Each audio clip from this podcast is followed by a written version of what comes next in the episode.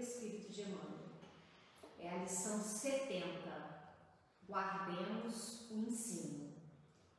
Ponde vós estas palavras em vossos ouvidos. Lucas capítulo 9, versículo 44.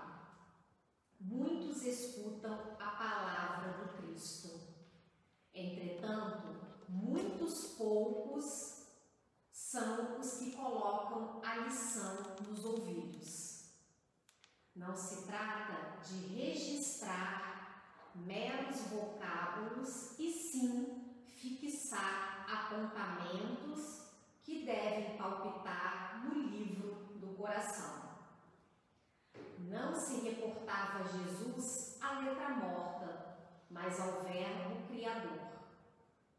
Os círculos doutrinários do cristianismo estão repletos de aprendizes que não sabem atender a este apelo comparecem às atividades espirituais, sintonizando a mente com todas as inquietações inferiores, menos com o Espírito do Cristo.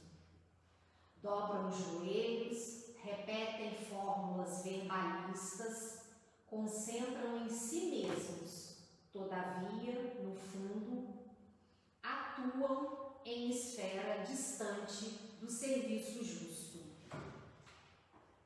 A maioria não pretende ouvir o Senhor, e sim falar ao Senhor, qual se Jesus desempenhasse simples, funções de página subordinado aos caprichos de cada um.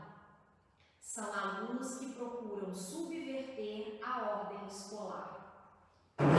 Pronunciam longas orações, gritam protestos, alinhava, alinhavam promessas que não podem cumprir. Não estimam ensinamentos, formulam imposições e, à maneira de loucos, buscam agir em nome do. Os resultados não se fazem esperar. O fracasso e a desilusão, a esterilidade e a dor vão chegando devagarinho acordando a alma dormente para as realidades externas. Não poucos se revoltam, desencantados, não se queixam, contudo, senão de si mesmo. Ponde minhas palavras em vossos ouvidos, disse Jesus. O próprio vento possui uma direção. Teria, pois, o Divino Mestre transmitido alguma lição ao acaso? Agora nós vamos para a nossa prece inicial, inicialmente agradecendo ao Senhor nosso Deus, Mestre Jesus, pela oportunidade de mais uma vez estarmos aqui reunidos para mais aprendizado, para mais reflexão, para mais um pouco da nossa evolução espiritual. Com a mente tranquila, com o coração sereno, procurando nos distanciar dos nossos problemas, das nossas ocupações, de tudo que nos faz afastar do nosso Criador. Assim, Senhor, nós te pedimos nesse momento a sua paz, e te agradecemos pela nossa vida, pela nossa saúde, pelo nosso alimento, pela nossa família, pelo nosso trabalho. E nesse momento, Senhor, tão difícil que nós estamos passando aqui na Terra, esse momento da pandemia, que possa ser momento também de inflexão possamos analisar as nossas atitudes, o nosso comodismo. E daí, Senhor, sairmos mais uma vez mais fortalecidos, mais sábios, mais esclarecidos. Que assim seja, graças a Deus. Boa noite. Boa noite a todos. É com grande alegria, grande satisfação que estamos de volta à nossa casa, tendo a oportunidade de falar em nome da nossa casa, né, com o coração cheio de alegria, casa que nos acolheu há muitos anos atrás, que nos ensinou, que nos deu a oportunidade de crescer e de hoje estar aqui dividindo um pouco esses conhecimentos. O nosso tema de hoje é reforma moral. E é particularmente um tema que eu gosto muito de falar porque é um tema que, falando, a gente ouve, né? O que é reforma moral? Reforma íntima. A reforma íntima é um processo contínuo de autoconhecimento da nossa intimidade espiritual, modelando-nos progressivamente na vivência evangélica em todos os da nossa existência. É a transformação do homem velho carregado de tendências e erros seculares no homem novo, atuante na implantação dos ensinamentos do Divino Mestre dentro e fora de si. Então, o que é reforma íntima? Primeiro, um processo. Importante que tenhamos a consciência de que não mudamos, não nos transformamos pela simples, vontade de amanhecer amanhã serei nova pessoa a partir de amanhã deixo vícios, a partir de amanhã me corrijo, a partir de amanhã. Não. Isso é um processo. É um processo onde vamos a cada dia percebendo as nossas dificuldades, reconhecendo as nossas limitações e mudando à medida em que pensamos nessa melhora. Então, deixamos o homem velho que somos e bem velhos, põe velhos nisso, né? E nos transformando a cada dia numa pessoa melhor. Isso é um exercício, é um movimento. Agora, por que, que precisamos pensar na reforma íntima? Por que reforma íntima? Porque é um meio de nos libertarmos das nossas imperfeições. Então, dentro desse processo, reconhecermos as nossas imperfeições é fundamental e de fazermos objetivamente o trabalho de modelamento dentro de nós, conduzindo-nos compativelmente com as aspirações que nos levam ao aprimoramento do nosso espírito. Quando estamos falando de um, dentro de uma casa espírita, quando estamos falando em nome de uma doutrina, seja ela qual for, nós estamos falando e buscando, objetivando nossa melhora, né? As nossas corrigir as nossas imperfeições. Então, por que a reforma íntima? A reforma íntima é exatamente reconhecermos as nossas imperfeições e trabalharmos essas imperfeições. Para quê? Para aprimoramento do nosso espírito. Como eu disse, se estamos falando dentro de uma doutrina, dentro de uma religião, nosso objetivo é esse, aprimorar nosso espírito, nos melhorarmos né, como pessoa, seres humanos que para que a reforma íntima? Para transformar o homem e a partir dele a humanidade. Olha que importante.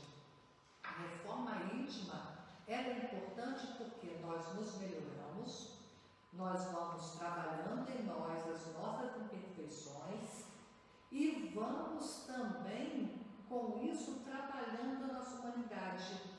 Gente, o, que, o momento difícil, delicado que estamos passando hoje, nada mais é do que a melhora dessa humanidade, não é? É uma melhora coletiva.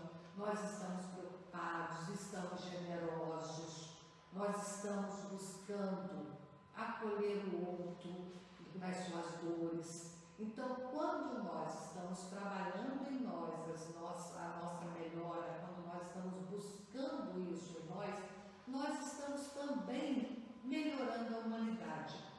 Ainda tão distante essa humanidade, ainda tão distante das vivências evangélicas. Urge enfileirarmos-nos ao lado dos batalhadores das últimas horas, pelos nossos testemunhos, respondendo aos apelos do plano espiritual e integrando-os na preparação cíclica do terceiro milênio. Olha quanto isso é importante. Quando nós nos preocupamos com a nossa reforma íntima, nós estamos nos transformando em pessoas melhores e estamos trabalhando a humanidade. Trabalhando a humanidade, nós estamos trabalhando o quê? O nosso planeta, a evolução do nosso planeta. Nós estamos trabalhando essa tão dificuldade, né? essa situação tão difícil que é para nós ainda olhar o outro como irmão. Né? Hoje, antes de chegar aqui, eu vi o jornal algumas reportagens né, do Dia da Consciência Negra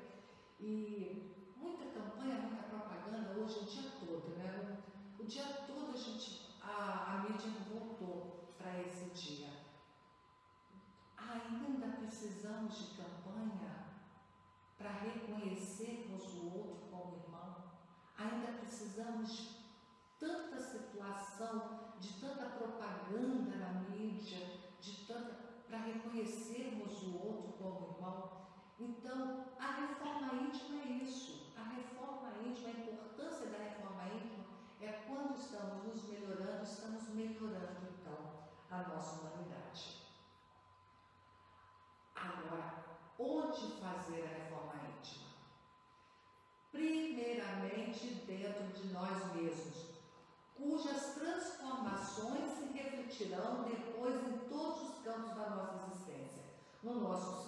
nosso, no nosso relacionamento com familiares, colegas de trabalho, amigos e inimigos e ainda nos meios em que colaboramos desinteressadamente com serviços ao próximo. Não não existe reforma íntima de fora para dentro. Isso é o primeiro ponto. Nós temos que pensar em reforma íntima a. Então, primeiro, a mim mesma, reconhecendo as minhas limitações, as minhas dificuldades, para que depois, em seguida, eu consiga ir levando isso aos outros. Não adianta tratar as pessoas de fora, a gente, né? que convive no mundo do trabalho, né? tratar as pessoas de fora com uma certa generosidade e tal, e por dentro está remoendo aquilo e chegando em casa descarregando a tensão do dia. Não é por aí. A reforma íntima é realmente trabalhar aquilo que eu sinto, as, as minhas dificuldades em relação ao outro, porque depois todo esse processo acontece de forma natural.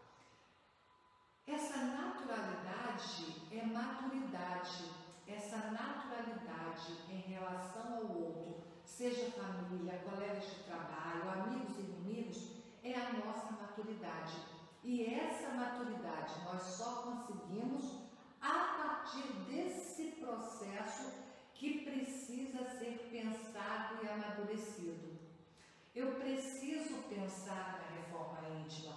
Eu preciso me preocupar com esse movimento. Eu preciso ter consciência, e aí para nós espíritas é muito fácil né, repetir isso. Eu preciso ter consciência de que não vim aqui a passeio. Eu estou aqui e por algum motivo. Que motivo é esse? Primeira, aprimoramento do meu espírito, crescimento, avanço, é, enfim, isso precisa estar muito claro para mim. Se está claro, eu começo então a buscar a correção. Saio da inércia, saio do piloto automático, e às vezes nós entramos, né, nós nos colocamos no piloto, no piloto automático e vamos deixando a vida nos levar. Quando começamos a ficar atentos a isso, de que não dá para ficar no piloto automático, que eu tenho uma proposta, eu, tenho, eu não vim aqui a passeio, eu começo a refletir sobre a reforma íntima. Refletindo sobre a reforma íntima, eu começo a pensar nesse processo necessário para o meu amadurecimento enquanto espírito. E aí, isso é muito bom, porque eu começo a buscar maneiras de fazer isso, né? Quando fazer a reforma íntima? Não dá mais para esperar. A reforma íntima é agora. Não dá mais para deixar para amanhã. Não há mais o que esperar. O tempo passa e todos os minutos são preciosos para as conquistas que precisamos fazer no nosso íntimo. Bom, é muito simples. Alguém é possível dizer exatamente quando vai deixar o corpo físico? É possível dizer quando alguém que está ao nosso lado vai deixar o corpo físico? Não. Essa informação nós não.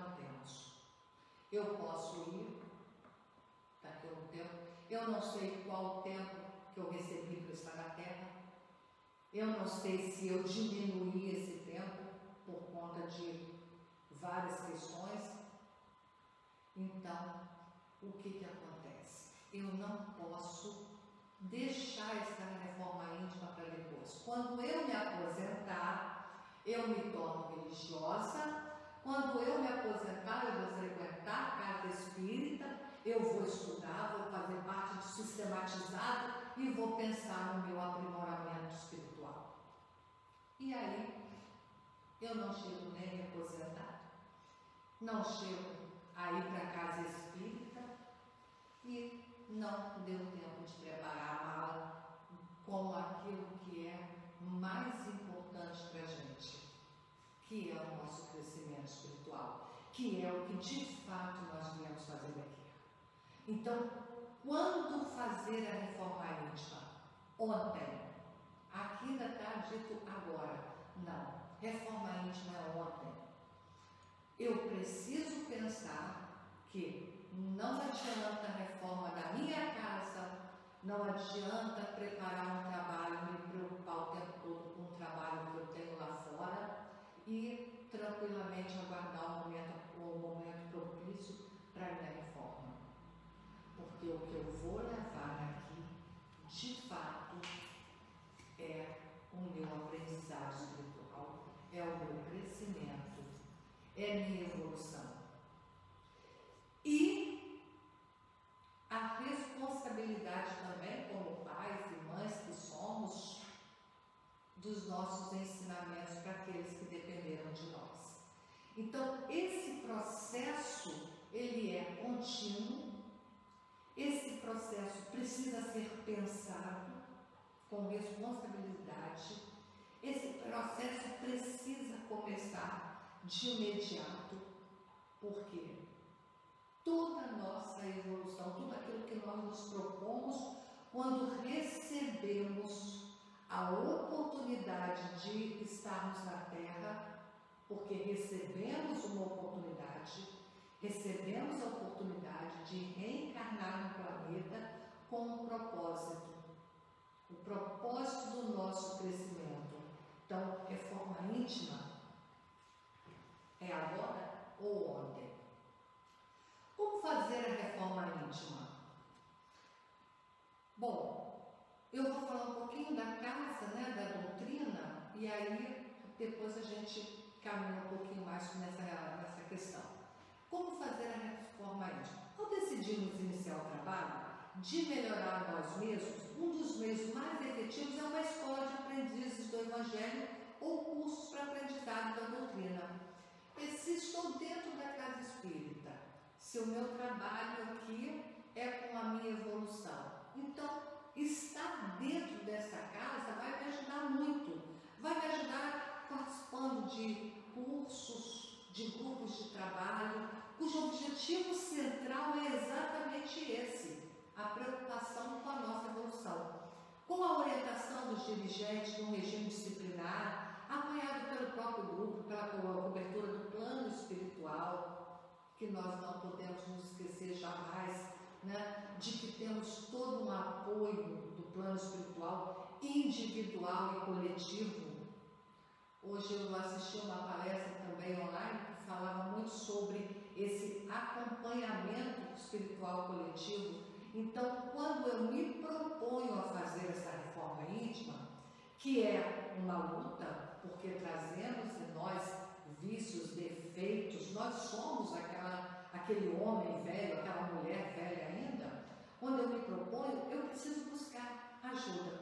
Se estou falando de dentro de uma casa espírita, eu busco uma casa espírita, não é? Eu busco conhecer a nossa doutrina, eu busco aqui os parceiros, os colegas, os trabalhadores, ah, os grupos de estudos, não é? Para me auxiliarem. E conto com a ajuda do plano espiritual e conto com a ajuda do meu mentor, aquele amigo, companheiro que, coitado, quantas e quantas vezes, né? deixamos de ouvir, mas que está lá. Está lá porque ele também assumiu um compromisso com a nossa vida, com a nossa evolução. Está lá torcendo intuindo, e muitas vezes a gente não ouve, acaba achando que né, bate no peito, eu fiz desse jeito, e deixa de ouvir, então, as boas intuições. Bom, daí em diante o trabalho continua de modo progressivo, porém com mais entusiasmo e maior disposição quando estamos falando dessa ajuda, dessa ajuda dentro da casa espírita, dessa ajuda da leitura de um bom livro, de assistir uma boa palestra, nós estamos mais seguros, mais entusiasmados. Então, fazer uma reforma íntima, esse processo individual, sozinho, de fato é muito difícil. Primeiro, porque sabemos que temos as nossas limitações, as nossas imperfeições. Segundo, que começar isso sem ter ali todo um apoio fica muito difícil. E esse apoio pode ser até profissional mesmo, de um psicólogo, de um. Nós precisamos. O importante é reconhecer que está na hora da reforma, estou aqui para isso e eu vou trabalhar em cima disso. E buscar ajuda, seja lá da forma que for. Mas também, até sozinhos, podemos fazer a nossa reforma íntima, desde que nos empenhemos com afinco e denodo, vivendo de modo, desculpa, vivendo coerentemente com os ensinamentos de Jesus. Ora, que coisa boa! Se eu estou buscando um roteiro para a minha vida, se eu estou buscando melhoria espiritual, se eu estou buscando ser uma pessoa melhor, eu tenho o maior mestre dos mestres, eu tenho Jesus, eu tenho o Evangelho. É só saber buscar como é que Jesus agiria. Meu Deus, o dia que eu consegui pensar e agir como Jesus, eu realmente evoluí. Mas só de você dizer assim, como é que Jesus agiria nessa situação? Como é que Jesus, se estivesse aqui no meu lugar, agiria? Ou então tem uma outra máxima também que é: se eu estivesse sendo assistida nessa atitude agora, eu teria coragem de mostrar ao próximo, mostrar aos outros? Essa é uma outra máxima muito importante quando a gente fala de reforma íntima aquilo que eu penso, eu teria coragem de mostrar aos outros, aos outros encarnados, porque nosso pensamento é visível aos, ao plano dos encarnados. Bom, vamos avançar um pouquinho. Conhecimento de si mesmo. A reforma íntima está no livro dos Espíritos, na, na questão, na pergunta 919, em que, para ir mais rápido, é qual o meio mais prático, a pergunta é essa, de é, mais eficaz de se melhorar. E a resposta é, um sábio da antiguidade nos diz, conhece-te a ti mesmo. Não existe reforma íntima se eu, de fato, não fizer uma análise, uma autoanálise e buscar as minhas imperfeições, reconhecer, aceitar, identificar essas imperfeições. Eu não me modifico se eu achar que o meu problema é causado pelo outro. A culpa é do outro. Eu costumo falar para o meu irmão que nós estamos assistindo um filmezinho muito gostoso, que é A Cabana. E eu costumo falar para ele, ó, vai assistir três vezes, agiu dessa forma, assiste três vezes, não, mais dez. Quando ele faz alguma coisa errada, ele fala assim, eu vou ter que assistir mais cem, porque ali tem umas, umas questões né, de estar tá, né, acusando o outro, é muito interessante. Reforma íntima é a minha reforma, é o conhecimento do eu, é perdão pelas minhas imperfeições, aceitação dos meus erros, das minhas limitações, para começar a corrigir. A pessoa muito orgulhosa, muito vaidosa, muito cheia de si, dificilmente consegue fazer uma reforma íntima, porque o outro é sempre inferior a ela, o outro é sempre errado, o outro é sempre cheio de defeitos. Então, conhecer-nos é extremamente importante.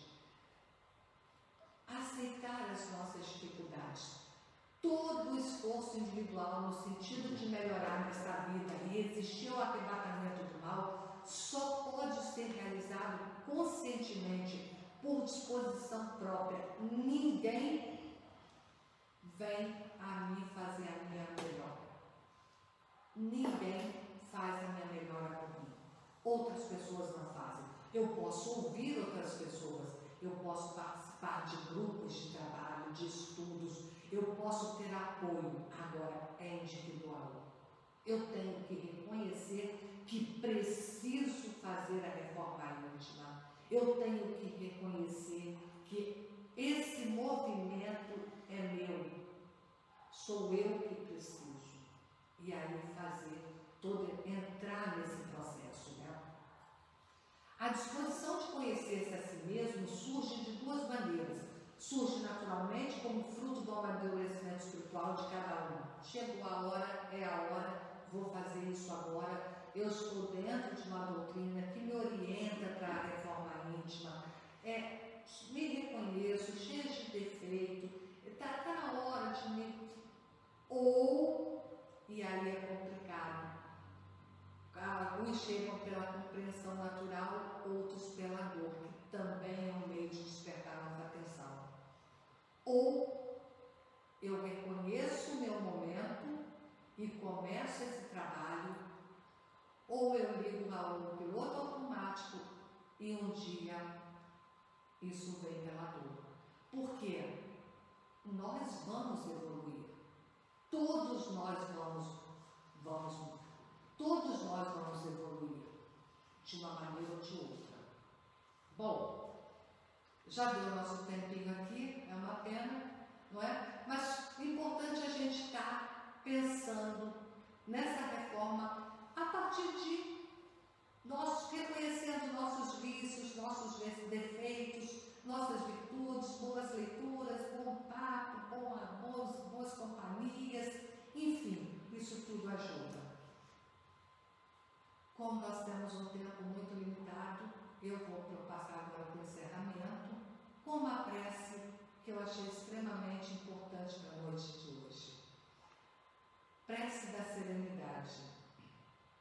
Concede-me, Senhor, a serenidade necessária para aceitar as coisas que eu não posso modificar, coragem para modificar aquelas que eu posso e sabedoria para distinguir vivendo um dia de cada vez.